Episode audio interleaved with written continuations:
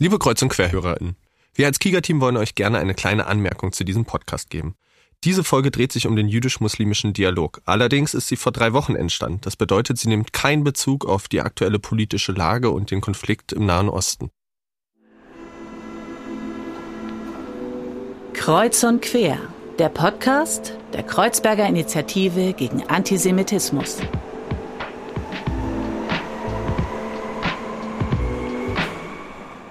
Hallo und herzlich willkommen bei einer neuen Folge von Kreuz und Quer. Mein Name ist Fadle und ich darf euch wie immer durch die Folge begleiten und ich freue mich total, denn wir haben zwei tolle Gäste heute im Studio äh, und ich stelle sie euch einmal ganz kurz vor und zwar haben wir da Joanna Hassun. Sie ist Sozialmanagerin und psychologische Beraterin, ist Vorstand und Geschäftsführerin des Vereins Trans Agency, war tätig für verschiedene Organisationen und berät tatsächlich Organisationen, Institutionen, öffentliche Verwaltung rund um die Fragen Diversity, Diversity-Themen, ähm, wie kann man das Thema Vielfalt einbringen. Hallo Joanna. Hallo. Und wir haben zu Gast Juna Großmann. Sie ist studierte Sonderpädagogin, arbeitet seit vielen Jahren in Gedenkstätten und Museen, hat verschiedene Ausstellungen entwickelt und berät Kultureinrichtungen, Gedenkstätten bei Social-Media-Auftritten und ist gleichzeitig Autorin und Bloggerin. Hallo Johanna. Hallo. Wie geht's euch denn? Ganz gut. Wir Super jetzt. Uns. Wir sehen uns. Mhm. Das ist ein neues Gefühl, mal nicht die Leute im Screen zu sehen. Ja. Ähm, genau. Und euch ein tatsächlich noch eine Sache, die ihr beide gemeinsam habt. Ihr seid nämlich beide äh, Jurymitglieder des Jewish Muslim Solidarity Award äh, der Stiftung EVZ und der KIGA. Dazu werden wir tatsächlich sprechen, was das bedeutet, was auch so ein Juryamt mit sich bringt, wie man da auch zu Entscheidungen vielleicht kommt. Wir mhm. hatten ja schon einige Projekte tatsächlich hier im Podcast.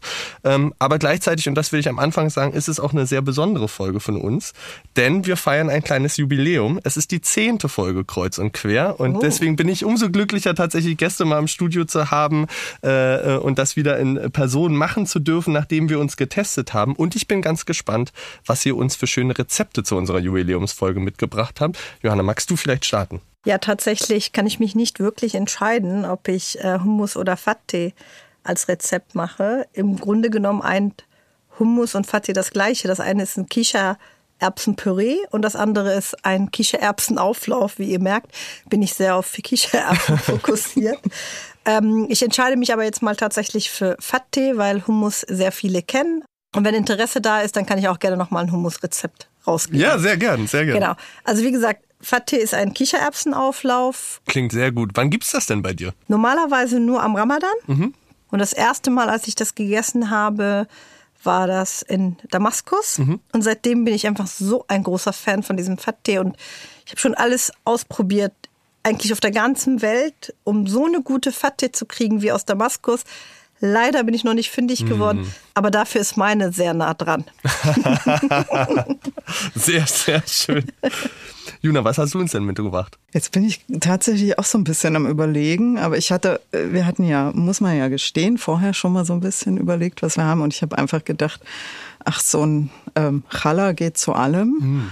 Und irgendwie so ein frisches, warmes Brot irgendwie zu äh, Johannas Essen geht immer.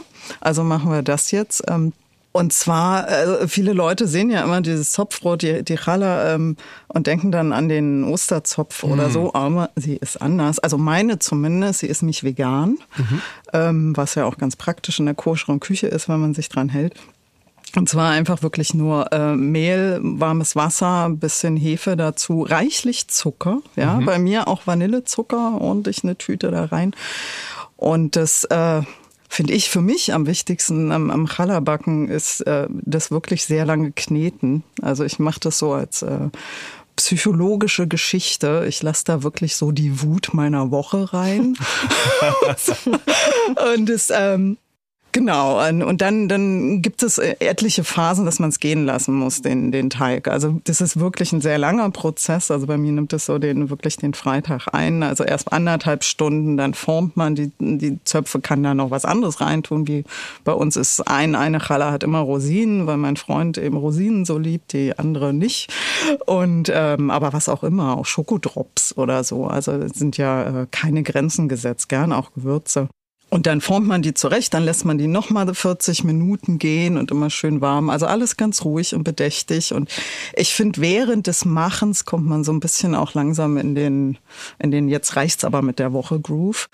Und, ähm, und dann schiebt man die in den Ofen. Bei 160 Grad mache ich es meistens. Und ich mach's dann gar nicht so lang wie andere. Ja. Also bei mir sind die, ist die wirklich nur eine Viertelstunde drin. Ich mag die so gerne sehr gnatschig, also nicht so völlig durchgebacken. Und dann, also ich meine, bei dem Geruch, dann kann man nicht mehr arbeiten. Das geht nicht. Ja. Und ähm, die ist garantiert auch weg ja. am nächsten Tag. Ja. Also der perfekte Ausstieg aus dem, aus dem Alltag rein ja. ins Wochenende, äh, äh, die Challah. Sehr schön. Vielen, vielen lieben Dank für äh, diese beiden tollen Gerichte, die sich ja wirklich toll ergänzen. Ähm, wir ich werden das, mich. Wir werden das wieder wir. posten auf Social Media, auf unserem Instagram-Kanal. Da findet ihr auch alle anderen Gerichte, die wir bereits hatten von den Gästen. Also schaut gerne nach und kocht diese äh, Rezepte nach. Und wenn ihr uns Bilder schickt, freuen wir uns umso mehr zu sehen, wie dann der Zopf beispielsweise oder der Auflauf geworden ist. Äh, da freuen wir uns sehr drüber. Genau, Fatih. Genau, ich möchte ähm, gerne so ein bisschen biografisch mit euch tatsächlich einsteigen, ähm, weil ich finde das immer irgendwie ganz schön, wenn wir ähm, darüber uns auch so ein Stück weit natürlich kennenlernen und, und, und man so ein bisschen ein Bild voneinander bekommt. Die erste Frage, äh, Joanna, die ich mir gestellt habe, weil ich es noch nie gehört habe, ist tatsächlich, was macht ein Sozialmanager, eine Sozialmanagerin? Im Grunde genommen managt sie Projekte, Vereine, Institutionen. Ich bin ziemlich früh in den Bereich eingestiegen, habe sehr lange Projektleitung gemacht, auch für, auch für unterschiedliche Projekte, auch im Antidiskriminierungsbereich. Und, ähm, und das ist das Einzige, was man quasi macht. Es ist nur ein eigener Titel, also das kann man auf Master studieren oder auch als äh, Ausbildung machen, quasi als Aufbau, Aufbauausbildung, nicht direkt nach einer kaufmännischen. Und äh, dementsprechend braucht man so ein Know-how, was man mitbringen muss, um überhaupt diese Projekte oder diese Institutionen leiten zu können. Das mhm. kriegt man ja eigentlich nicht so von der Wiege auf. Und das ist das, was ich im Grunde genommen gelernt habe. Cool. Ähm, du bist geboren in, ähm, im Libanon in einem Flüchtlingslager und hast dort auch die ersten Jahre deines Lebens gelebt. Ähm, wenn du dich heute zurückerinnerst an die Zeit, was hast du da so für Erinnerungen? Was ist hängen geblieben vielleicht von dieser Zeit? Leider nicht besonders viel Schönes, ja. weil ich tatsächlich im Kriegsgebiet aufgewachsen bin und wir halt auch aus dem Flüchtlingslager heraus ähm, ständig mit Blockaden zu kämpfen mhm. hatten. Ob es die israelische Armee war, ob es die Syrer waren, ob es im libanesischen Bürgerkrieg war. Es war immer quasi schwierig, einen Zugang auch zur Schule zu kriegen oder rauszukommen. Und dementsprechend habe ich hauptsächlich negative Erinnerungen. Aber das will ich so auch nicht komplett stehen lassen, weil das, was mich natürlich auch verbindet, ist, ich bin ein Küstenkind. Mhm. Also meine Großeltern kommen schon von der Küste. Mein Vater wurde auch in Haifa geboren, meine Mutter in Akko. Und Sur, also die Stadt, wo ich herkomme, ist auch eine, eigentlich eine Insel gewesen, die zum Libanon verbunden wurde. Und das ist eine, im Grunde genommen Küstenstadt. Mhm. Also egal wie ich mich umdrehe, nach links, nach rechts, nach vorne, nach hinten, ich sehe immer mehr. Und das merke ich, das fehlt mir auch hier tatsächlich in Deutschland. Und das ist das, was ich natürlich positiv noch quasi mich zurückerinnere, dass ich einfach immer diesen mehr oder weniger Zugriff zum Meer hatte. Und natürlich das Essen. Ich mhm. liebe, also ich habe das Gefühl, wenn ich arabisches Essen angucke, werde ich schon dick. Und es ist leider nicht nur ein Gefühl. Aber ich liebe arabisches Essen, ich liebe Künefe, ich liebe Fatte, wie ich auch schon gesagt habe. Und äh, damit, ne, und natürlich meine Familie. Das ist äh, ganz wichtig. Die meisten sind leider nicht mehr da, die sind verstorben oder äh, ich habe sie schon lang, lang, lange nicht mehr gesehen. Aber damit verbinde ich quasi die positiven Sachen. Du bist dann mit sechs mit deiner Familie nach Deutschland gekommen? Ja, so genau weiß ich es nicht. Es ist entweder sechs oder sieben. sieben. Ich also habe leider keine richtige Gebur Geburtsurkunde, weil mhm. die äh, leider auch im Krieg zerstört wurde. Und als palästinensischer Flüchtling ist es nicht so einfach, an eine Originalgeburtsurkunde ranzukommen. Dementsprechend ich, ich sag mal so, ich vertraue auf das Wort von meiner Mutter. Die war dabei. Ja. Genau. Ist vielleicht ganz gutes Wort. Ähm, genau, du bist, ihr seid dann nach Deutschland gekommen. Wie war denn das Ankommen für dich hier in Deutschland? Wie waren so die ersten Monate und wie lange hat vielleicht auch dieses Ankommen gedauert? Das war ein ziemlich langer Prozess. Ich weiß nicht, wann, ab wann ich sagen kann, ich bin angekommen. Das, ja. das, kann ich so nicht sagen. Aber ich weiß, dass es an einem Punkt also dass ich an einen Punkt gekommen bin, wo wir zum Beispiel aus diesen Unterkünften mhm. raus mhm. konnten. ähm, und unsere eigene Wohnung dann hatten und nicht mehr in der Flüchtlingsunterkunft waren. Das war schon der erste Schritt zum Einkommen. Der zweite Schritt war dann, als ich quasi Deutsch gelernt habe und leider erst in der vierten Klasse, weil in den Schulen davor war ich eigentlich quasi in so einer Ausländerklasse. Damals hieß ja auch nur Ausländerklasse. Und dementsprechend habe ich alle Sprachen gelernt, außer Deutsch im Grunde genommen. Und äh, das war quasi der zweite Schritt zum Ankommen, dass ich dann auch mich artikulieren konnte, dass ich auch lesen, schreiben konnte, dass ich diskutieren konnte auch auf Deutsch. Und die dritte Phase des Ankommens war, als ich einen gültigen Aufenthaltsstatus hatte, also mhm. dass ich nicht mehr geduldet wurde, sondern wirklich ein Teil der Gesellschaft war mit Rechten. Wann war das? In welchem Alter? Mit 18. Ach, Wahnsinn, ja. Mhm. Mit 18 habe ich meinen ersten gültigen Aufenthaltsstatus gehabt. Und dann der allerletzte Schritt zum Ankommen, was mich persönlich auch nochmal anders berührt hat, war tatsächlich, als ich eingebürgert wurde. Und das war mit 27. Und das war wirklich, wo ich sagen würde, das war mein Ankommen. Ich war zwar vorher, wenn man jetzt, ich mag den Begriff Integration oder integriert nicht, aber wenn man jetzt sagen würde, Mm, war ich ein Teil der Gesellschaft. Emotional war ich ein Teil der Gesellschaft. Ich habe viel beigetragen. Ich habe auch als Jugendliche einen Mädchenkulturtreff gegründet ja. äh, im Moabit, was bis heute existiert, ist ziemlich groß geworden. Bin auch sehr stolz darauf und habe mich immer politisch eingebracht. Aber ich hatte formell nicht die gleichen Rechte wie ja. die anderen Bürger hier in Deutschland. Und deshalb war das für mich umso schöner, dass ich endlich wählen durfte, dass ich, mein Gott, ich hatte endlich ein einen Titel. Ich war, ich war endlich Bürgerin von irgendeinem Land. Und das war ein ganz anderes Gefühl. Hm. Ähm, du hast den Mädchentreff tatsächlich schon angesprochen. Da wollte ich, äh, würde ich gerne auch zu was fragen. Was hatte das für einen Hintergrund, dass du den gegründet hast, ja in jungen Jahren? Äh, ähm, und der ist ja wirklich groß geworden. Mhm. Aber was hat dich dazu motiviert damals? Ich war noch in der Schule.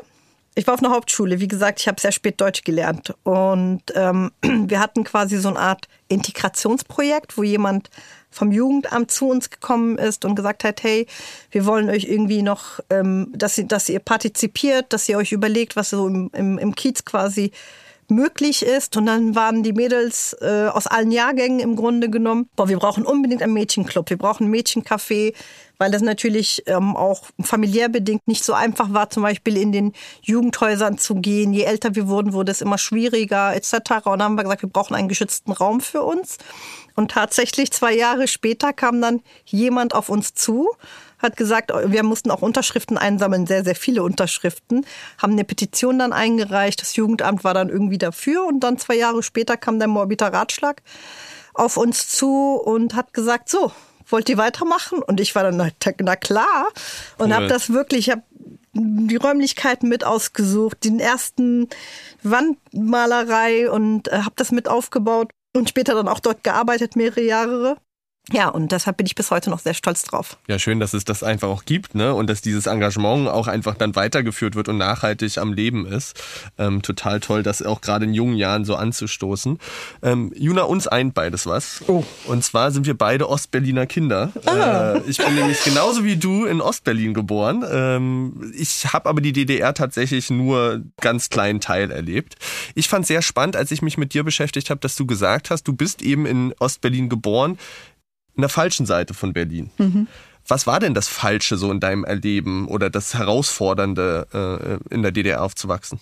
Ja, es ist ja so eine ganz zwiespältige Geschichte. Also wenn ich so eine Seite erzähle, dann heißt es immer, ich mache so alles schwarz, aber ich habe natürlich durchaus positive Erinnerungen.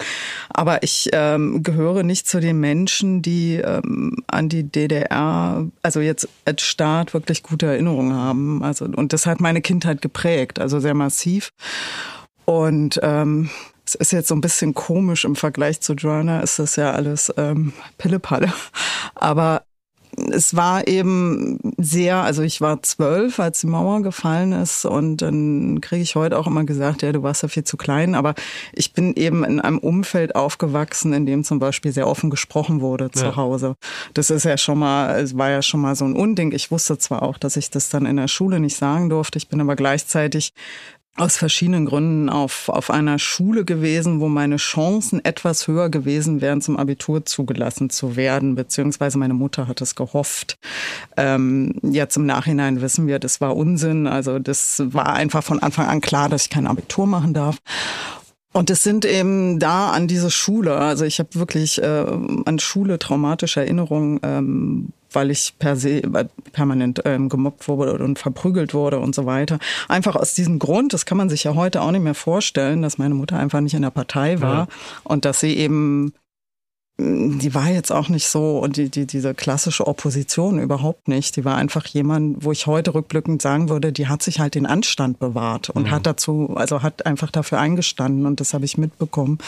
Und heute kann man sich ja nicht mehr vorstellen, dass die äh, Lehrkräfte in der Schule irgendwie über die, die politische Einstellung der Eltern Bescheid wissen und so weiter. Und ähm, ja, und auch zu Hause. Also das, wir, wir wussten ab einem bestimmten Punkt, Ende der, der 90er Jahre oder 80er Jahre ja, ähm, dass wir einfach verwandt sind, dass wir permanent beobachtet werden, dass man bei uns in der Wohnung war. Ähm, rückblickend wissen wir alles, was dort passiert ist. Also es gibt ja diesen äh, gab von der Stasi ja diese, diesen Versuch, Menschen irgendwie ja in den Wahnsinn zu treiben ja. oder verrückt zu machen, indem sie in den Wohnungen Sachen geändert haben. Das ist auch bei uns so gewesen mit dem Unterschied, dass sie bei uns nicht damit gerechnet haben, dass wir tatsächlich Nachbarn haben, die gesagt haben, da war jemand bei euch in der Wohnung. Also und also das das ist vielleicht dann so konnte man so ein paar Puzzlestücke zusammensetzen und Genau, das ist einfach prägend und ich muss das immer wieder und äh, ist auch so ein bisschen schade, dass man das so verteidigen muss. Aber für mich war eben auch als Kind dieser Mauerfall war einfach eine wahnsinnige Befreiung und eben ja auch religiös. Also das ist ja auch immer diese ein bisschen komisch, wenn ich wenn ich jetzt heute erzähle äh, in der DDR wäre ich wahrscheinlich irgendwie, das ist schon so langsam angebahnt worden, über ähm, kirchliche Kreise da hätte da irgendwie eine Ausbildung gemacht damit ich da nicht in irgendeine also man durfte ja auch nicht aussuchen, was man wird. Also sehr wahrscheinlich wäre ich in irgendeine komische Fabrik gesetzt worden ans Band. Also die Wahrscheinlichkeit ja. ist groß. Und dann wurden schon langsam da Verbindungen geknüpft, dass ich vielleicht irgendwie in einem Krankenhaus was lernen kann oder so. Also für mich ist Kirche eben auch in einem ganz anderen Zusammenhang ähm, als wir sie heute betrachten, total wichtig gewesen. Mhm. Kirche ist für mich, zumindest damals, und das vermisse ich heute sehr, eben ein sehr politischer Ort gewesen. Das ja. weiß man ja zum Glück heute inzwischen in, in der Geschichtsschreibung, was die Kirche in der DDR ähm, viele äh, Pfarrerinnen und Pfarrer einfach waren und was die Orte waren. Und es muss nicht immer Gethsemane-Kirche oder Zionskirche gewesen sein. Und, ähm, und ich bin eben in Pankow, das kann man vielleicht nicht sagen, ich bin in Pankow aufgewachsen und Pankow Kirche, die Kirche an sich mit ihrer Umweltbewegung, ähm, war einer dieser, dieser Wurzeln. Hm. Du hast das gerade schon so ein bisschen angeschnitten. Wie siehst du denn so ein bisschen diese Verklärung der DDR, des Ostens, dieses Romantisierende von, wir hatten da alle einen tollen Zusammenhalt und vieles war so besser, als es jetzt ist?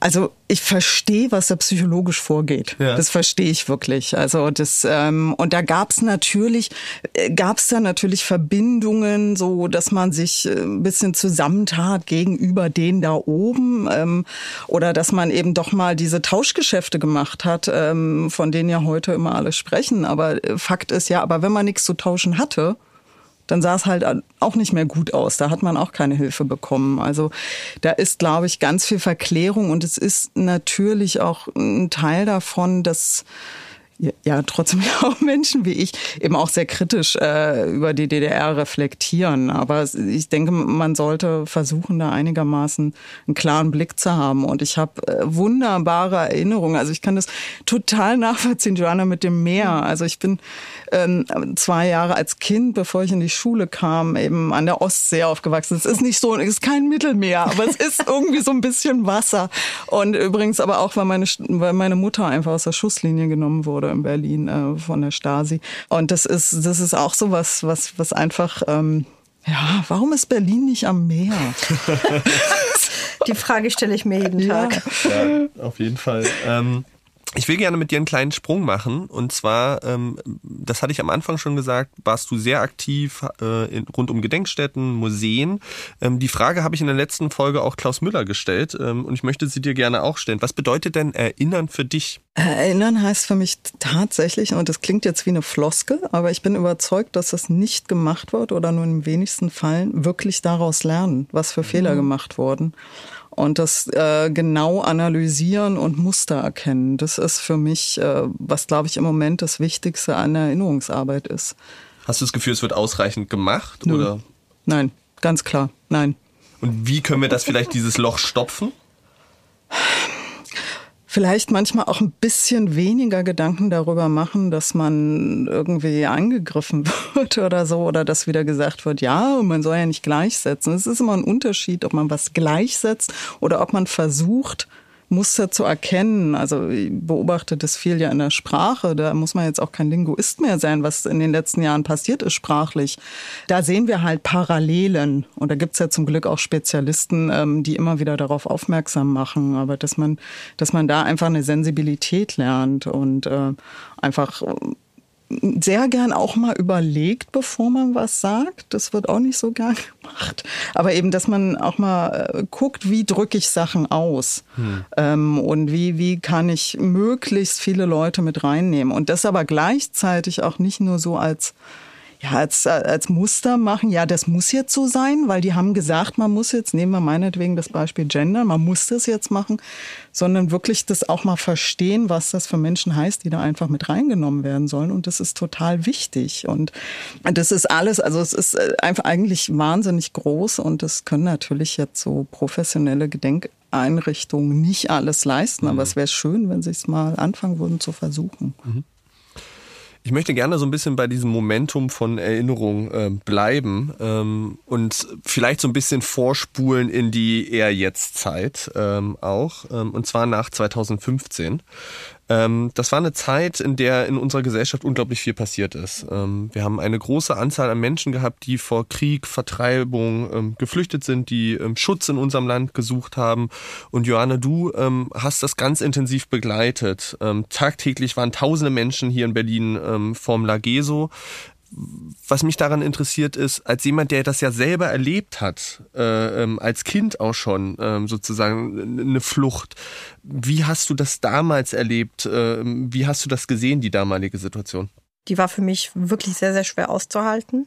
Aber ich konnte auch nicht weggucken. Also es war quasi in meiner näheren Umgebung, in, in, in Morbid, wo ich aufgewachsen bin, was meine Heimat ist. Und das hat mich so fertig gemacht, an sich an dem ersten Tag da war und halt gesehen habe, wie wirklich Tausende von Menschen einfach hilflos da. Ich, ich habe Frauen gesehen, die mussten ähm, ein, ein, ein ähm, sorry. Ich habe Frauen gesehen, die mussten einen Besen als Krücke benutzen, weil die kaum laufen konnten. Da waren wirklich verstümmelte Menschen teilweise, denen es wirklich schlimm ging. Und, und dann habe ich gesagt, okay, was können wir machen? Es gab sehr viel Unterstützung auch zu dem Zeitpunkt aus der Zivilgesellschaft und sehr viele Spendenbereitschaft. Alle haben sich irgendwie zusammengetan, aufgerafft und so weiter. Und ich habe gesagt, okay, was fehlt, ist gerade die medizinische Versorgung. Und ich habe mich komplett um die medizinische Versorgung, obwohl ich selber nichts mit Medizin an sich am Hut habe. Aber ähm, irgendwie fand ich das zu dem Zeitpunkt sehr wichtig. Und dann haben wir halt über Monate lang Menschen ehrenamtlich durchspenden mit Medikamenten, wirklich ähm, nicht Dialyse, aber so unterschiedliche Sachen auch finanziert. Eine Apotheke bei uns um die Ecke hat rezeptfreie Medikamente durchgegeben. Dann gab es Stress mit dem Senat, weil die der Meinung waren, wir würden das nicht alles führen. Dann hatten wir eine Medikamentenliste, wir waren top organisiert die ganzen ähm, Examen von den Ärzten etc. Und ähm, das waren so, das, das war wirklich sehr, sehr schwer auszuhalten. Mm, und auch das, ich war das erste Mal dann nach meiner eigenen Kindheit in einer Flüchtlingsunterkunft. Und ich hatte das Gefühl, all das, was ich vorher gesehen habe, war schon schlimm genug. Aber ab dem Zeitpunkt, als ich dann in der Unterkunft war, hatte ich so eine Art ähm, ich will jetzt nicht sagen Retraumatisierung, weil das zu hart klingt, aber ich wurde getriggert. Und dieses Triggern hat auch mit mir was gemacht. Und ähm, ich konnte nicht aufhören. Ich habe wirklich gearbeitet bis zum Umfallen. Also ich hatte einen Vollzeitjob und zu meiner zu meinem Vollzeitjob habe ich noch Vollzeit ehrenamtlich gearbeitet. Ähm, genau und das war nicht einfach. Genau, bei, das hatte ich tatsächlich gelesen, ist, dass du da rund um die Uhr aktiv warst und tatsächlich wirklich bis zum Umfallen gearbeitet. Ja. Also dir ging es gesundheitlich dann ja. auch einfach nicht gut. Was hat dir denn aber die Kraft gegeben und die Motivation gegeben, weiterzumachen und weiter zu unterstützen? Also ich bin ja grundsätzlich ein sehr gläubiger Mensch. Mhm. Und ähm, als gläubiger Mensch nehme ich mir, sagen wir mal so, sehr viel Kraft auch aus meinem Glauben heraus, also auch durch die Verbindung zu Gott oder wie auch immer man das äh, nennen äh, äh, mag. Und, und das hat mir viel Kraft gegeben. Was mir natürlich auch sehr viel Kraft gegeben ähm, hat, ist ähm, meine Freunde, meine Bekannte, wildfremde Menschen, die alle bereit waren, ihre Zeit, ihr Geld, ihre, Sa ihre Wohnung in Anführungsstriche zu opfern oder zu spenden und zu helfen. Das bedeutet, es war ja immer kontinuierlich Unterstützung da und dann, nicht, dass, mich, dass mir das Kraft gegeben hat, aber was ein krasser Moment noch quasi in meinem Leben äh, war, ich weiß nicht, wie ich es anders ausdrücken soll. Ich habe dann äh, irgendwann den Anruf gekriegt, dass ich Landesverdienst, also mhm. quasi für den Landesverdienstorden von Berlin nominiert werde und ich dachte. Ja, wie reagiert man da, da am Telefon? Ich habe irgend, ich weiß es nicht mehr, aber ich glaube, die Frau hat sich so kaputt gelacht, weil ich irgendwas Blödes gesagt habe. Und dann habe ich irgendwie dreimal nachgefragt und das kann nicht sein. Also ich habe es einfach nicht geglaubt, wirklich auch erst, als ich das quasi den Brief dazu gekriegt habe.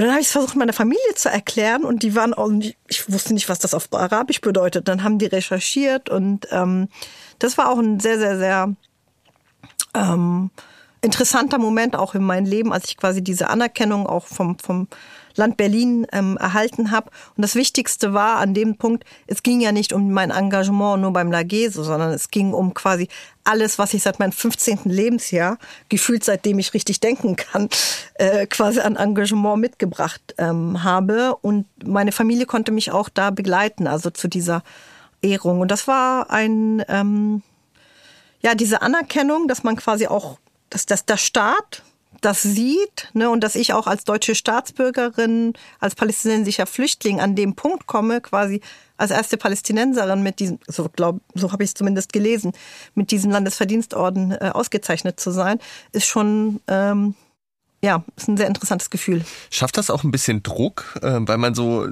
auch als Vorbild funktioniert? Ja, auf jeden Fall. Also diesen Druck hatte ich aber schon vorher gespürt. Das hat nicht nur damit ähm, angefangen. Das war, ähm, ich sag mal so, je mehr man mehr in die Öffentlichkeit geht und je mehr man dann darüber erzählt, was man macht und so weiter und so fort, ist der Druck so oder so da. Und von allen Seiten. Also von Druck, dass man quasi noch mehr leistet. Und ich hatte irgendwann das Gefühl, für mich persönlich, ich weiß überhaupt nicht, ob ich all dem gerecht werden kann weil auch mit dieser Auszeichnung, das war so, oh mein Gott, was muss ich jetzt eigentlich, muss ich jetzt permanent immer beweisen, dass ich es quasi wert bin, dass ich diese Auszeichnung gekriegt habe. Und ähm, ich habe eine Zeit lang gebraucht, bis ich mich dran gewöhnt. Für mich ist, spielt das jetzt gar keine Rolle. Für mich ist das jetzt nur, okay, es liegt im Schrank und wenn man, wenn die Pandemie vorbei ist und es wieder mal einen offiziellen Anlass gibt, dann äh, taucht man wieder mit dieser äh, mit dieser Nadel auf ne, und zeigt, okay. Aber äh, grundsätzlich begleitet mich das ja nicht meiner täglichen Arbeit, weil ich zu sehr darauf konzentriert bin, die Gesellschaft permanent mitzugestalten, zu verbessern, wo ich kann. Ich weiß, dass ich nicht viel ändern kann, aber das, was ich quasi in meinem, meiner Umgebung ändern kann, das möchte ich auch. Da kann ich nicht weggucken. Hm. In diese Zeit, und, und da sind wir vielleicht auch beim permanent Mitgestalten, fällt ja auch die Gründung von Trans Agency. Genau. Ähm, magst du uns kurz verraten, wofür der Verein steht und was der macht? Ja, also Transagency haben wir tatsächlich 2015 gegründet aus einem Freundeskreiskollektiv. Und ähm, die haben alle mitgeholfen, auch beim Lageso. Die haben Klamotten ausgeteilt, die haben Essen ausgeteilt, haben eingekauft, alles Mögliche. Und wir haben aber dann halt gemerkt, dass auch im Ehrenamt durch diese Phase sehr viel, sagen wir mal, Missmanagement da ist. Und Ehrenamt muss ja nicht unkoordiniert sein. Ehrenamt kann auch koordiniert ablaufen. Und irgendwann haben wir gesagt, so, warum also weil alle Freunde haben dann gesagt, ich will weitermachen, aber ich will es nicht für andere Institutionen machen. Ich will es quasi eigenständig und ich möchte eine Transparenz. Und dann haben wir halt drüber nachgedacht, überlegt, lange überlegt. Ich habe gesagt, oh Gott, ich will gar keinen Verein gründen, das ist mir viel zu viel Verantwortung. Und dann musste ich wirklich überredet werden. dass ich das quasi mitmache und die haben mich dann am Ende überredet. Aber ich weiß nicht, gefühlt bin ich dann nur so reingerutscht. Natürlich nicht, weil das war ein ein Jahr Prozess, ne? auch mit Satzungsschreiben, Anerkennung holen etc. Und wir haben sehr viel ja auch eigen, also alles, was quasi für die Gründung nötig war, haben wir ja selbst bezahlt als Privatperson, weil wir dafür kein Geld haben. Ja, und dann, ähm, also der Name vor allem, woher der kommt, also es ist quasi aus Transparenz und Aid, also Hilfe. Deshalb, und dann wollten wir so ein Wortspiel machen und dann kam so Transagency da raus. Und ich finde, das passt irgendwie total zu uns. Und ähm, der Verein steht eigentlich für eine Gesellschaft, nicht nur eigentlich, der Verein steht für eine Gesellschaft, wo also unser Wunsch, unsere Ideologie oder unsere, unser, unsere, unsere ähm, größte Sehnsucht, ich nenne das jetzt mal so, ist, dass wir in einer gleichberechtigten Gesellschaft leben können, wo auch Vielfalt auch als Ressource gesehen und gelebt wird. Ohne Kompromisse, ohne dass man auf die Unterschiede guckt, ohne dass jemand, der einen anderen Namen hat, als, sagen wir mal, typisch deutsch, blöd angeguckt wird oder als fremd wahrgenommen, gelesen wird. Und das ist quasi so unsere, ja, unsere Wunschvorstellung von einer Gesellschaft. Wie gesagt, wir können leider nicht die ganze Welt verändern. Aber das, was wir machen können, ist wirklich punktuell politisch auch Druck zu machen, auch zu gucken, wo können wir gegen Antidiskriminierung, wie gegen Antisemitismus, zum Nahostkonflikt, antimuslimischer Rassismus. Ähm, wir haben auch Berufs-, also wirklich so querbeet. Und wir springen auch überall rein, wo wir sagen, so Lückenfüller, klingt jetzt ein bisschen doof, aber es ist eher so, im Grunde genommen machen wir das, wo andere sich versuchen, vielleicht nicht rantrauen. Hm. Wir versuchen immer politisch neutral zu bleiben religiös neutral oder beziehungsweise wir sind auch religiös unabhängig. So, das war für, für uns vom Anfang an wichtig. Das bedeutet nicht, dass jeder von uns was mitbringt. Wir bringen alle was mit. Aber nichtsdestotrotz, das ist nicht das, was uns ähm, verbindet. Also die Religion in dem Sinne, sondern unser Engagement mhm. für die, für unsere Zivilgesellschaft. Mhm. Dieses Thema Vielfalt als Ressource ist vielleicht auch eine ganz gute Brücke zu dir, Juna. Mhm. Ähm, weil, das hatte ich auch schon am Anfang gesagt, du bist ja Bloggerin. Ähm, und damit ja auch, und das war auch gerade Stichwort, total präsent im öffentlichen Raum oder zunehmend, sage ich mal, weil da hat sich ja auch was, sagen wir mal, entwi äh, entwickelt im Rahmen des Blogs. Der Blog heißt irgendwie jüdisch. Ähm, wie ist denn die Idee zum Blog entstanden? Es war total unromantisch. Also nicht sowas, äh, wie man das heute macht. Also das ist ja, glaube ich, 2008 schon gewesen oder so. Ähm, das war tatsächlich so, dass das war die Zeit der Blogs. Ja, ja. die ist ja eh vorbei, aber es gibt noch so ein paar äh, Mohikaner. Und es gab ein paar ganz wunderbare jüdische Blogs, würde ich die heute nennen, überall. Also, also in Deutschland tatsächlich. Allen voran, äh, den es ja immer noch gibt, den Chaim Guski. Aber es gab ganz viele andere total spannende. Und es gab ähm, aus Berlin gab es einen Blog, mehr oder weniger jüdisches Berlin, die ganz spannende ähm, Geschichten, also Geschichte, jüdische Geschichte in Berlin äh, gepostet hatten. Aber ich habe dann irgendwie gedacht, ich mochte diese persönlichen Blogs von anderen, von den anderen Leuten irgendwie ähm, und habe dann irgendwie da so angefangen. Aber ähm, ja, nicht so, wie man das heute macht, dann noch mit irgendwie Werbekampagne und zehn anderen Accounts. Das gab's ja alles gar nicht. Und ähm, ähm, das hat sich dann einfach so über die Jahre entwickelt. Irgendwie zwischendurch wollte ich schon ein paar Mal aufhören. Und aber ich lasse den halt da und versuche mich da auch nicht so sehr unter Druck zu setzen. Also es ist jetzt nicht mein, mein Lebensinhalt, es ist mein Hobby und das äh, mache ich, solange ich das Spaß daran habe. Mhm. So. Und jemand, der den Blog vielleicht nicht kennt, ähm, ja. was schreibst du dort tatsächlich? Was sind das für Geschichten? Was sind das für, sagen wir mal, Momentaufnahmen? Ja, das äh, hat sich wirklich geändert ja auch. Also es ist deutlich weniger persönlich, als es mal war. Das hat natürlich äh, mit, mit meiner Öffentlichkeit zu tun. Ähm, aber so, so die Grundlinie, ja, es sind natürlich auch mal so aus meiner jüdischen Sicht eben, wie, wie ich Sachen sehe. Ähm, allerdings auch, ich bin nun mal ein Museumsmensch. Ich schreibe gerne, ich gehe auch in Museen, das ist immer ein Unterschied. Ich arbeite nicht nur in einem, ich gehe auch gerne in Museen. Äh, darüber schreibe ich. Ähm, und es ist jetzt aber in den letzten Jahren doch deutlich politischer geworden. Das war es am Anfang nicht. Aber ähm, ja, ich kann halt, ich, ich denke nicht, dass man den Mund halten darf. Und das ist eben mein Medium und ähm, ich kann am besten mich schreibend ausdrücken und dann lasse ich da, ähnlich wie bei der Chala, lasse ich dann eben alles in die Tasten und dann muss das raus. Und ich habe das große Privileg, dass es eben ja wirklich auch gehört wird inzwischen. Am Anfang, so hatte ich das so ein bisschen nachverfolgt, hast du es ja noch anonym ja. äh, gepostet. Wann kam denn die Entscheidung zu sagen, ich mache das jetzt mit meinem Namen und, und verbinde das auch mit mir als Person? Gar nicht. Das hat jemand anders gemacht. Also ich hätte das vermutlich nicht gemacht und jetzt spreche ich es auch mal aus. Meine lieben ehemaligen Kolleginnen aus dem Jüdischen Museum haben irgendwann auf ihrem Blog meinen Klarnamen gepostet. Ja. Und ähm, ohne mich zu fragen. Ich habe das nur per Zufall mitbekommen. Und dann dachte ich, okay, wie gehe ich jetzt damit um? Ähm, und habe dann gedacht, okay, jetzt springe ich ins kalte Wasser und jetzt probiere ich das und jetzt mache ich eben auch dann mein Bild dazu. Damals noch ein eher lustiges mit so einem Feuchtnasenaffen auf dem Rück, äh, auf der Schulter. Äh, den gibt's übrigens immer noch. Der sieht nur nicht mehr. Also er ist ein bisschen zerliebt jetzt. und, ähm, und ich muss aber damals sagen, ich weiß gar nicht wann. Ich glaube, es war so 2000 2015 vielleicht könnte sein. Ich weiß es gar nicht mehr, so in dem Dreh. Ich weiß, es war das Jahr, wo ich äh, auf der Republika jüdische Blogs vorgestellt habe. Also das war dann so, ich gedacht, okay, jetzt ziehen wir das jetzt durch.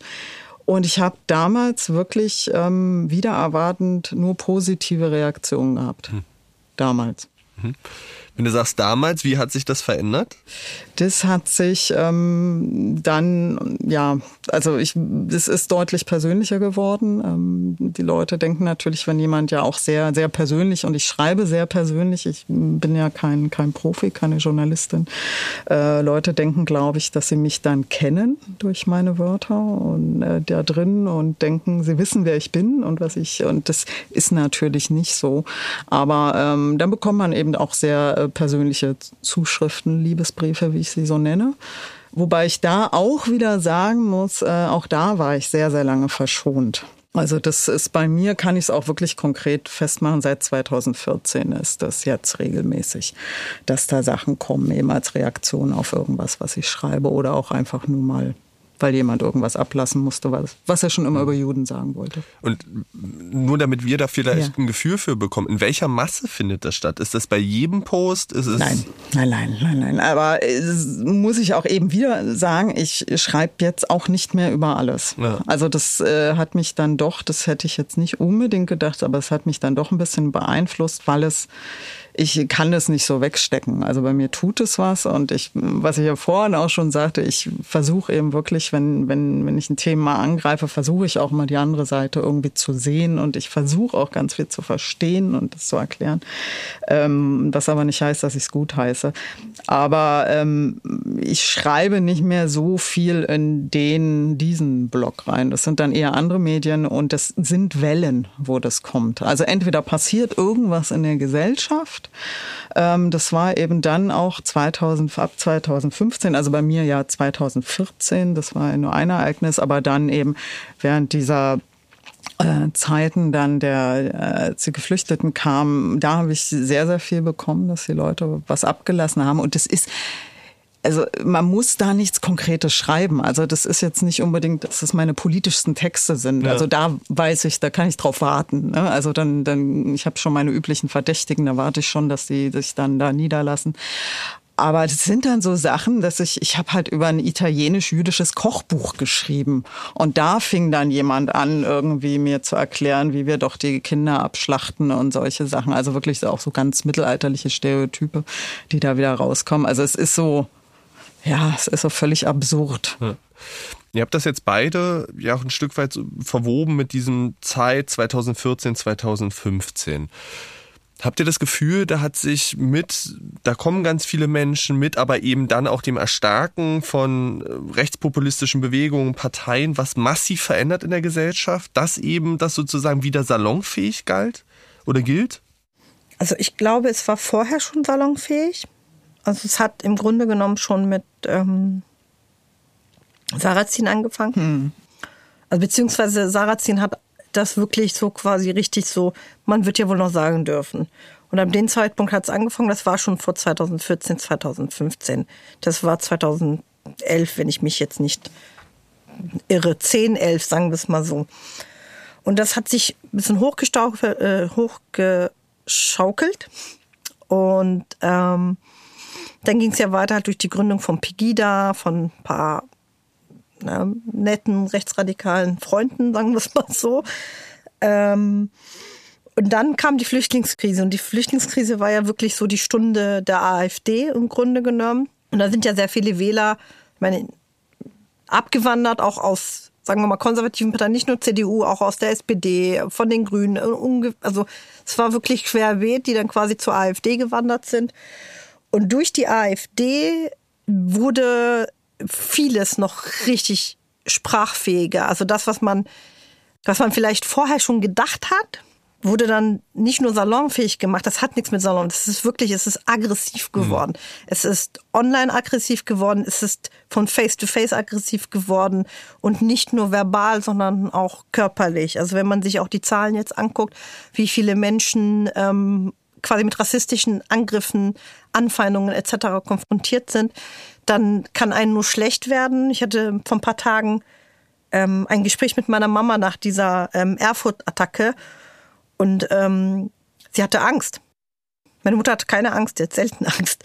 Und sie hatte wirklich Angst und hat dann halt auch wieder gesagt, und immer wenn sowas passiert, auch nach Hanau, nach Halle etc., war jedes Mal so, können wir überhaupt hier so sicher sein? Ich versuche das natürlich ein bisschen so runterzureden, aber das politische Klima hat sich einfach so derb, es ist so derb geworden und eine Sache möchte ich noch mal hier ganz wichtig, ähm, äh, also für, was für mich wichtig ist, sagen. Die Menschen sind nicht auf einmal Rassisten geworden. Die Menschen sind nicht auf einmal nach rechts gerückt.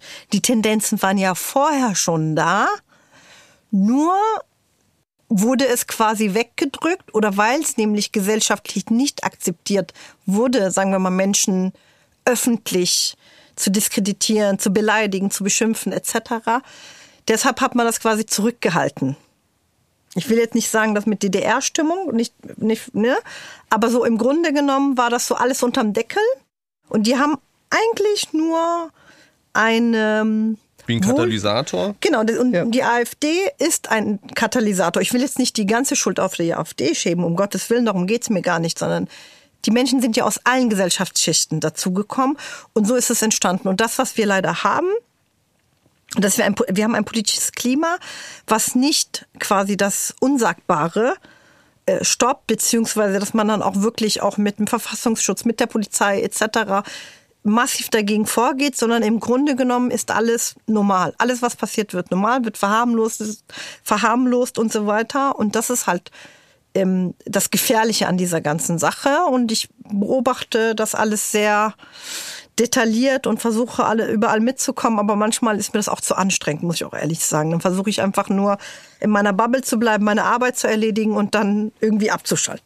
Ja, ja, Bubble ist wichtig. Ich würde es vielleicht noch ein bisschen ausweiten. Also ich würde gar nicht bei Sarrazin anfangen, ich würde bei Möllermann anfangen. Mhm. Ähm, wobei man sagen muss, dass es dann irgendwie danach so ein bisschen gefühlt ähm, bisschen eine Pause gab oder es ein bisschen ruhiger wieder wurde und wo man vielleicht noch hoffen konnte, dass der Anstand irgendwie wieder einzieht. Und dann kamen eben die Wellen los. Ähm, und es sind eben Dinge jetzt heute, die ja ganz selbstverständlich gesagt werden. Und wenn man widerspricht, das ist ja das Absurde. Also ich finde immer, es geht ja immer um ein Gespräch und um eine Diskussion und, ähm, und man kann ja durchaus äh, unterschiedlicher Meinung sein. Das ist ja im Gegenteil, das kann ja bereichern. Aber wenn man heute widerspricht, wird man angegriffen. Also da ist es nicht mehr ein, naja, okay, lass uns mal drüber reden. Ich sehe jetzt irgendwie so, irgendwie, lass uns mal irgendwie austauschen, unsere Argumente oder so weiter. Das gibt's einfach nicht mehr. Es ist nur noch so ein Schwarz und Weiß und äh, man hört sich auch nicht mehr zu. Wobei ich natürlich sagen würde, bestimmten Leuten würde ich auch nicht mehr zu, würde ich auch nicht zuhören und ich würde mit denen auch nicht äh, irgendwie reden. Ich sage immer, also wenn von mir verlangt wird, äh, dass ich mit bestimmten Leuten aus der rechtsextremen ja, Szene irgendwie, dass ich ein Gespräch führe, sage ich, also ich rede mit den Leuten, mit denen ich auch normal irgendwie mal äh, was trinken gehen würde. Ja. So. Und ähm, das ist ja, ich bin ja eine Privatperson und das, ich mache das, wo ich das machen will und da mache ich das auch sehr gerne. Aber es ist äh, diese, diese eigentlich vielleicht, was wir immer so ein bisschen hoffen, diese ähm, ja, der Anstand, ich kann es immer gar nicht anders nennen, irgendwie, der ist einfach nicht da. Und ich glaube, dass es wirklich ganz viel daran liegt, dass, dass Leute sich nicht einmischen, wenn sie nicht doch irgendwie in irgendeiner Weise wirklich selber betroffen sind. Jetzt, wo du es ansprichst mit Möllermann, fällt mir jetzt gerade noch mal auf, tatsächlich, wo äh, Guido Westerwelle eine Zeit lang so dermaßen auch gegen Migranten, Geflüchtete etc. vorgegangen ist, der das auch noch mal verstärkt hat. So, ne? Ich meine, wie gesagt, über Verstorbenen sollte man, sagt man bei uns, äh, nicht äh, sprechen, nicht negativ sprechen. Aber tatsächlich ist es ein langer Prozess, dass man irgendwann ver vergessen hat, irgendwie direkt zu reagieren, so da, wirklich so dieses, man sagt das nicht oder hier gibt es einen Stopp, hier ist wirklich eine gesellschaftliche Spaltung, die dadurch entsteht. Die wurde ganz lange verharmlost. Bildzeitung hat leider auch dazu beigetragen und nicht nur Bildzeitung, auch verschiedene andere Medien. Ähm, und das ist halt das Problem, äh, womit wir uns auch heute beschäftigen müssen. Wenn wir uns zum Beispiel auch die Medienlandschaft angucken, dann wird es auch echt sehr kompliziert. Ich glaube, das ist eben auch eine Herausforderung unserer heutigen Zeit, ne? Also rund um Social Media, ne? Also der, der, die Kammern sind ja größer geworden und schneller und bewegt sich schneller. Ich finde, ähm, Juna, du hast das, du hast ein Buch geschrieben und da wird das, finde ich, auch nochmal sehr deutlich. Ähm, das Buch heißt Schon Zeit vorbei über das Leben mit dem täglichen Antisemitismus. Wie zeigt sich denn der Antisemitismus täglich? Ähm, was sind das für Elemente? Ja, das sind so ganz normale Sachen. Also das, ich weiß ja Leute, die, die, die keine, keine Diskriminierungserfahrung haben, die denken immer, da muss es irgendwie eine besondere Situation geben. Ähm, aber es kommen eben so ganz, so, so ganz kleine Kommentare. Es ist ja auch so ein, so ein, so ein Irrglauben, dass bestimmte Bevölkerungsgruppen irgendwie sowas nicht äußern aufgrund der Bildung. Also das ist so ziemlich, ähm, muss es leider so drastisch sagen, also das dümmste Denken, was es überhaupt gibt. Das ist, Bildung hat damit absolut nichts zu tun. Das gibt's in allen Gesellschaftsschichten mit allen Ausbildungen und so weiter. Also es, es spielt überhaupt keine Rolle. Ähm, das sind dann eben mal so Sachen, dass man so ganz klassisch ähm, meinetwegen mal eine Wohnung sucht und vielleicht äh, eben nicht so den klassisch äh, neutral-deutschen Namen, ich sag mal neutral-deutsch, sondern das ist eben auch so, dass Menschen mit einem vermeintlich jüdischen Nachnamen eben auch keine Wohnung kriegen oder solche Sachen. Oder das können auch äh, Menschen erzählen, die eben einen vermeintlich jüdischen Namen haben, aber gar nicht jüdisch sind. Also dass dann so Kommentare kommen oder es sind dann so eine, also ich glaube, so jüdische Menschen sind oft auch noch so ein bisschen noch mit so einer anderen Geschichte so, so ein Übergut drehen. Also dieser Philosemitismus, der macht mich persönlich mhm. ja noch wahnsinniger als äh, beim Antisemitismus weiß ich, woran ich bin.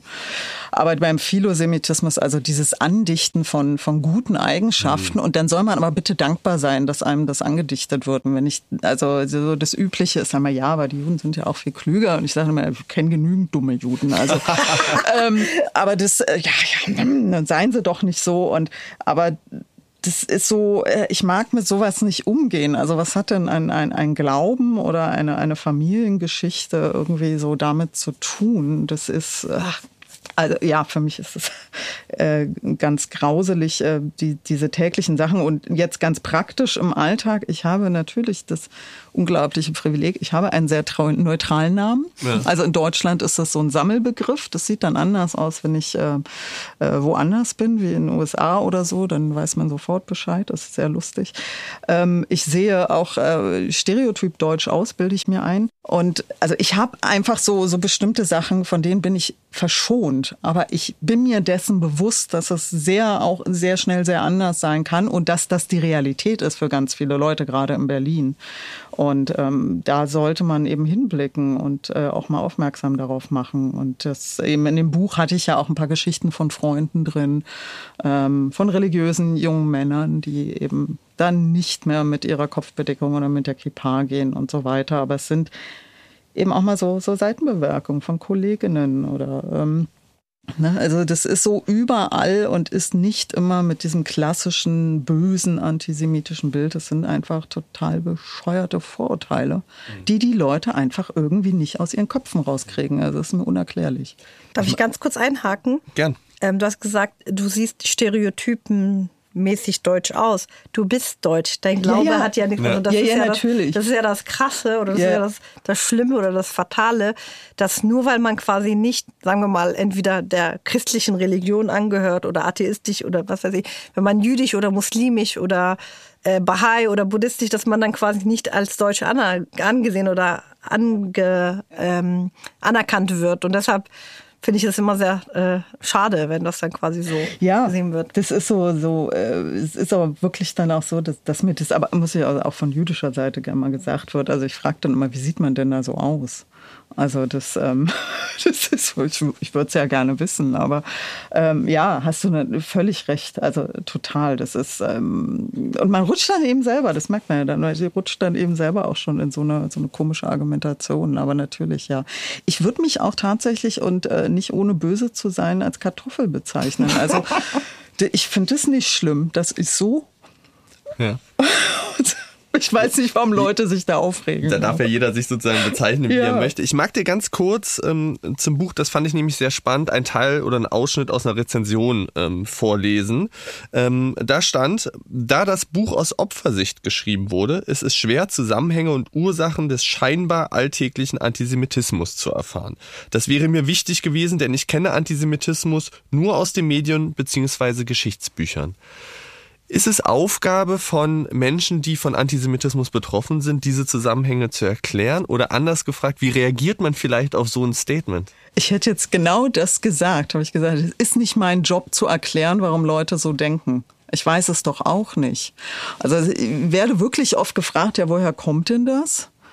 Und dann, ja gut, dann fragen sie halt die Leute, die so denken. Ich weiß es nicht. Also ich verstehe es auch nicht. Das ist dann so eine Grenze, die ich habe in meinem, meinem Verstehen. Und ich, ähm, auch wenn wir eben mit diesem, diesem, diesem nackten, halsschwellenden Hass umgehen, den wir, ich glaube, das ist übrigens auch noch so ein Punkt, der heute anders ist. Wir haben dieses Sprechen und dieses, dieses Schreien im Bundestag. Also das muss man sich überlegen. Da ist, also das ist ja schon so ein Statement. Ähm, ich kann sowas nicht verstehen. Also ich verstehe das Gefühl Hass nicht. Und mhm. da ist dann bei mir vorbei. Und äh, ja, so Leuten sage ich dann, fragen Sie mal die, die so denken, mhm. warum das so ist. Also ich kann es nicht sagen und ich will es auch nicht sagen müssen. Mhm. Dann lasst uns vielleicht so ein Stück weit von dem Hass wegkommen und vielleicht zu etwas Positivem. Ähm, und zwar eurem Engagement rund um den Jewish Muslim Solidarity Award. Ich habe mich so ein bisschen die Frage gestellt, als ihr dann die Nachricht bekommen habt, ähm, ihr könnt damit Jurymitglied werden, was hattet ihr da für ein erstes Bild im Kopf, als ihr gefragt wurdet? Ich habe mich total gefreut. Ich, also ich glaube, bei mir war das wirklich so, weil ich dann auch ähm, ja wusste, dass ich einfach auch wieder äh, Projekte sehen kann, die mhm. einfach nicht so gesehen werden. Also das, äh, das, muss man ja immer wieder sagen. Es gibt ja total wahnsinnig viel total tolle Sachen, mhm. die man so gar nicht, wenn man nicht bewusst sucht, äh, ähm, wahrnimmt. Und das war, das war dann auch so tatsächlich. Joanna, wie war das für dich? Ähm, ich engagiere mich ja schon lange auch in dem Bereich und ähm, wir haben ja selbst auch ein Projekt Make Humus Not Walls, was sich quasi damit äh, befasst, explizit.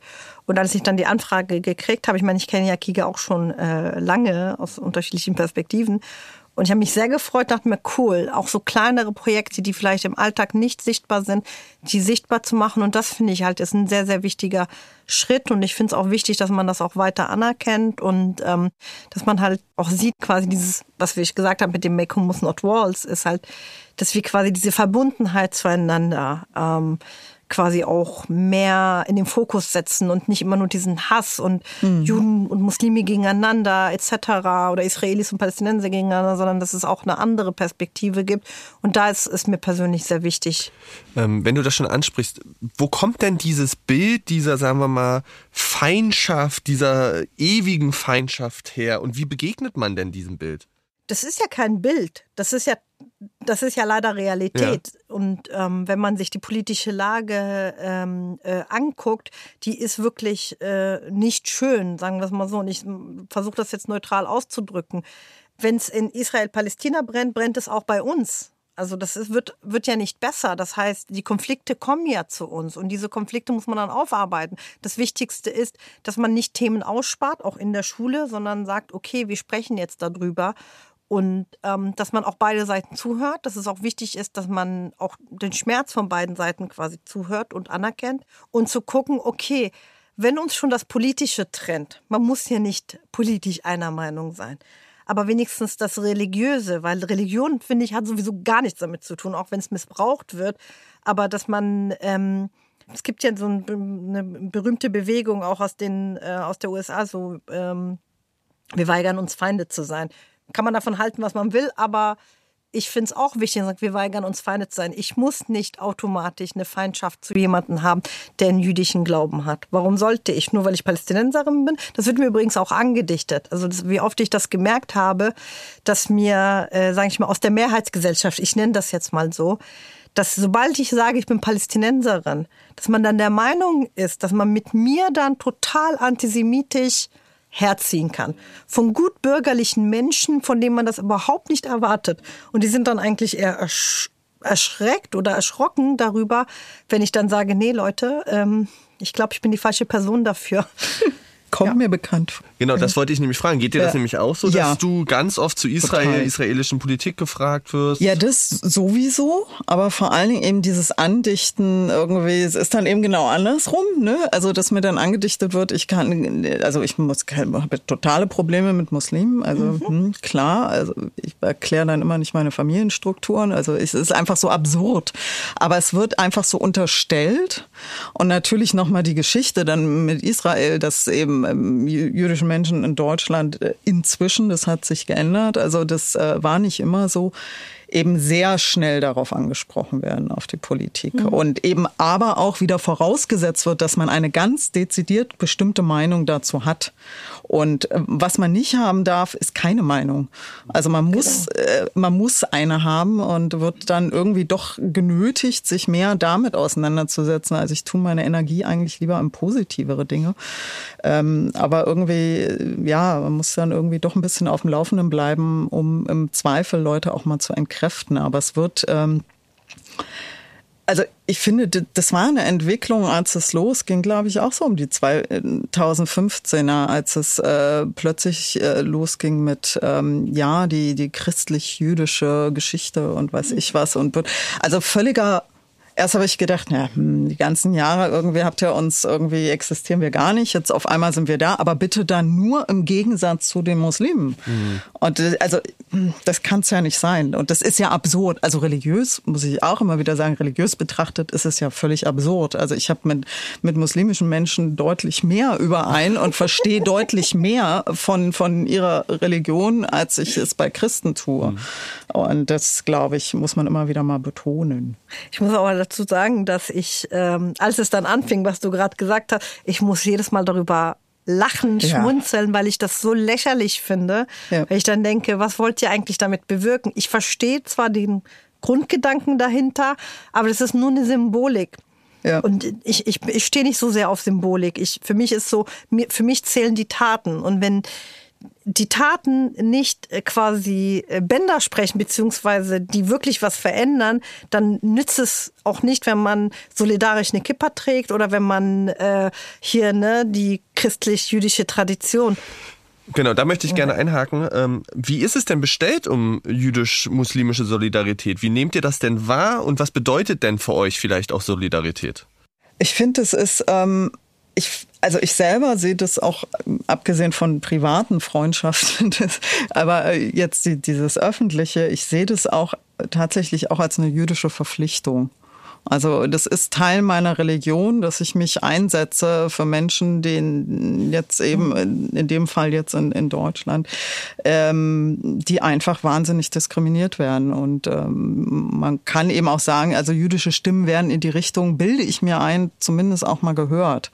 Und das ist sowas, was ich als ähm, Bürgerpflicht irgendwie für mich sehe. Mhm. Aber äh, ganz privat ist es ich finde es ja normal. Also ich frage ja nicht, woran jemand glaubt oder so, sondern also ich weiß, bei Joanna und mir war das, als wir uns kennengelernt haben, das hat einfach die Chemie gestimmt. Also das. Ich glaube, das merkt man. das ist so. Der Rest ist doch meine Güte. Äh, lass die anderen doch machen. Und das ist das Wichtige. Und das ähm, weiß ich aber natürlich, dass außerhalb von, von größeren Städten sind da auch die Möglichkeiten geringer. Aber ich finde das so ich habe einmal auf, genau, auf der Buchmesse habe ich, da gab es, das gab ein Nachspiel, deshalb habe ich mir das gemerkt, habe ich dann mal gesagt, also wenn ich mich wirklich unwohl irgendwo fühlen soll und ich stehe dazu, äh, wenn ich in einer, einer Umgebung bin, wo, wo alles ähm, rein deutsch, weiß, bio, deutsch hm. ist, da, da, dann werde ich nervös. Ja. Und das ist übrigens auch wieder so was, was, was in der DDR bei mir vielleicht ein bisschen anders war. Also wir sind zum Glück, ich habe das große Privileg in der DDR auch verhältnismäßig international aufgewachsen zu sein. Und ich meine nicht nur den Ostblock. Und äh, das ist vielleicht, spielt da mit rein, aber ich werde da, werd da unruhig. Mhm. Johanna, wie siehst du das? Wie ist es bestellt um äh, jüdisch-muslimische Solidarität und was bedeutet für dich Solidarität? Vielleicht auch gerade eben vor dem Hintergrund aktueller Ereignisse, die ihr schon angesprochen habt, Hanau, Halle. Was kann das denn für eine Kraft vielleicht auch entwickeln, solche Bündnisse? Also ich finde, dass sowieso Minderheiten zusammenhalten sollten, auch wenn das jetzt total platt klingt. Aber wenn ich ähm, an die erste Aktion vom Zentralrat der Juden denke, wo es da auch um die Beschneidungsdebatte mhm. ging. Und dann wurde mhm. total auf die Muslime rumgeritten. Das mhm. war fürchterlich. Und das auch politisch von allen Seiten. Und erst als sich der Zentralrat der Juden eingeschaltet hat, wurde es still. Mhm. Ja. Und erst dann gab es quasi eine Debattenumkehr. Und dann hat der Zentralrat der Juden, der ja eigentlich, kann ich jetzt vielleicht offen hier so sagen, eher konservativ ist, mhm. trotzdem sich ähm, öffentlich auch für Muslime eingesetzt. Und das ist das, was ich halt immer wieder mitbekomme. Ich auch mit dem äh, mit den äh, jüdisch-muslimischen Dialog. Und das finde ich sehr, sehr wichtig. Vor allem, weil wir hier in Deutschland sind. Selbst mhm. wenn wir das Politische, wie gesagt, vergessen wollen wir gucken nach dem, was uns verbindet. Wir gucken, wie wir uns gegenseitig unterstützen. Und ich meine damit nicht, also ich meine wirklich damit echte Solidarität, dass man füreinander ansteht. Das, was Juna vorhin gesagt hat ja, sie ist Jüdin, ich bin Muslimin, aber das ist nicht der Grund, warum wir uns jetzt äh, sympathisch äh, finden oder warum äh, wir direkt äh, die Chemie zwischen uns gepasst hat, sondern es geht einfach zwischenmenschlich. Mhm. Und das ist das, was die meisten vergessen. Das Zwischenmenschliche ist das Wichtigste. Mhm. Und im Grunde genommen ist es dann völlig egal, wo man herkommt. Aber dass man, dass Minderheiten gegeneinander ausgespielt werden oder dass sich vielleicht nicht gegenseitig unterstützen, ich glaube, das ist nicht so förderlich weder für die Muslime mhm. noch für die äh, Juden, die in Deutschland leben. Und das haben ganz viele, glaube ich, begriffen. Auch wie gesagt, äh, ein Zentralrat der Juden, der auch mit Shalom Aleikum auch ähm, ein gutes Projekt quasi da initiiert ähm, hat. Und das finde ich ein sehr, sehr gutes Zeichen. Und ich sehe mittlerweile, das klingt vielleicht jetzt sehr, also ich sehe das mittlerweile so, dass ähm, durch diese Solidarität auch vom, vom, von, von der Mehrheit der Juden, also zumindest auch, dass sie sich auch gegen die AfD äh, quasi stellen etc., dass damit auch Muslime gestützt werden. Hm. So. Also gemeinsam sozusagen die Stimme noch stärker machen hm. und sich darüber unterstützen und eben dadurch auch mehr Raum im Diskurs zu nehmen und, und, und damit sozusagen die Beiträge, die Perspektiven einfach zu weiten, ist, glaube hm. ich, äh, eine, eine ganz große Stärke, die ihr da sozusagen seht. Ja, und auch eine Pflicht. Also das genau mit der Besteinungsdebatte, das ist, äh, glaube ich, so das allerbeste Beispiel. Also das ist ja, ist ja eine Kampagne gewesen, die eindeutig auf Muslime gemünzt war. Mhm. Und äh, man hat schlicht die Juden vergessen. Ja. Ne? Und, ähm, und dann haben sie, also so ganz klassisch für Deutschland, dann haben sie sich die Juden Gott sei Dank eingemischt. Und ähm, dann war Ruhe im Karton. Und äh, so sehe ich das eben auch sehr oft. Ähm, und, und man muss sich dessen bewusst sein. Ähm, und man hat natürlich, oder ich fühle dann auch so eine Verantwortung, aber ich setze das, das mir eben dazugehört wird, irgendwie doch sehr auch bewusst ein, weil mir das wirklich ein Herzensanliegen mhm. ist, dass da, dass man einfach mal hinsieht. Das fängt ja nur mit dem Hinsehen an. Meine Güte, was ist mhm. daran so schwer?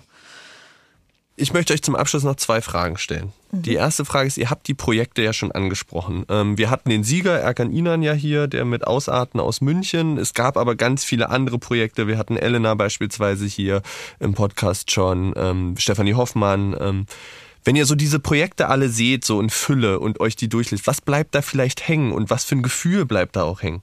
Es ist ermutigend, ja.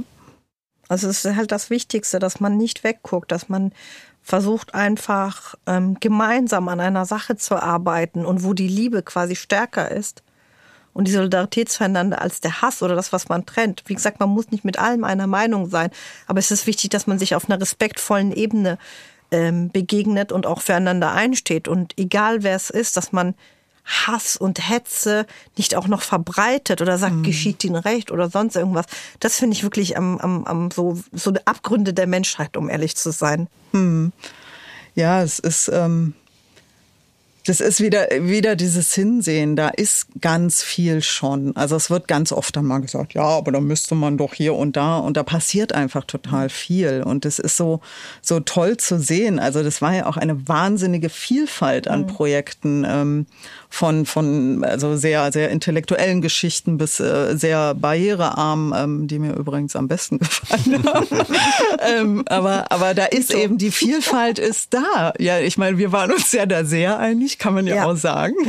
Ähm, und das, das ist einfach, einfach so großartig, weil das genau die Gesellschaft ist, in der ich leben will. Mhm. Ähm, und die Gesellschaft, die ich irgendwie hoffe, irgendwie mit, mit meinem Teil. Und ich denke eben, du sagtest vorhin immer, na ja, du kannst die Welt nicht ändern. Meine Güte, Joanna, also ich meine, du änderst so viel mehr. Also wenn nur jeder mal so, so, so ein kleines Zipfelchen irgendwie in seinem Umfeld irgendwie sowas machen würde oder irgendwie einfach mal ein bisschen anders mit seinen Nachbarn oder so umgehen würde, wären wir auch ein ganzes Stück weiter. Du hast schon gerade gesagt, ich hoffe. Ähm, gibt das einem Hoffnung? Geht ihr positiv trotzdem, trotz all dieser Herausforderungen, weiter in eurem Tun? Ja, sonst würden wir ja nicht hier sitzen. Um Himmels Willen. Ich lasse mir doch meinen Optimismus nicht nehmen Sehr von irgendwelchen Idioten. Gnad gnadenlos optimistisch. Ja. ja. Sehr schön, sehr so. schön.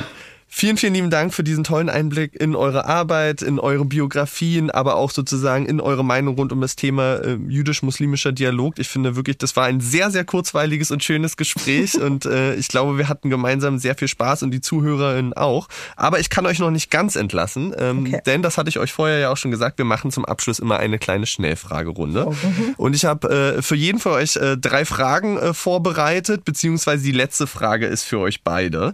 Ähm, wir starten starten einfach mal. Ihr dürft sozusagen Antworten, die euch in den Kopf kommen, sofort in den Raum ähm, rufen. Vielleicht frage ich bei der einen oder anderen mal nach, aber äh, es geht um Assoziation.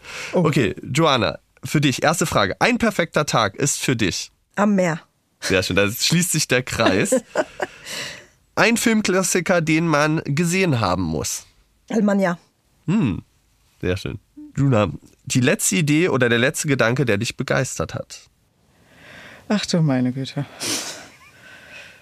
Es ist jetzt äh, nicht so fröhlich und schön, aber ich weiß, dass der Chaim Guski was im Schilde führt.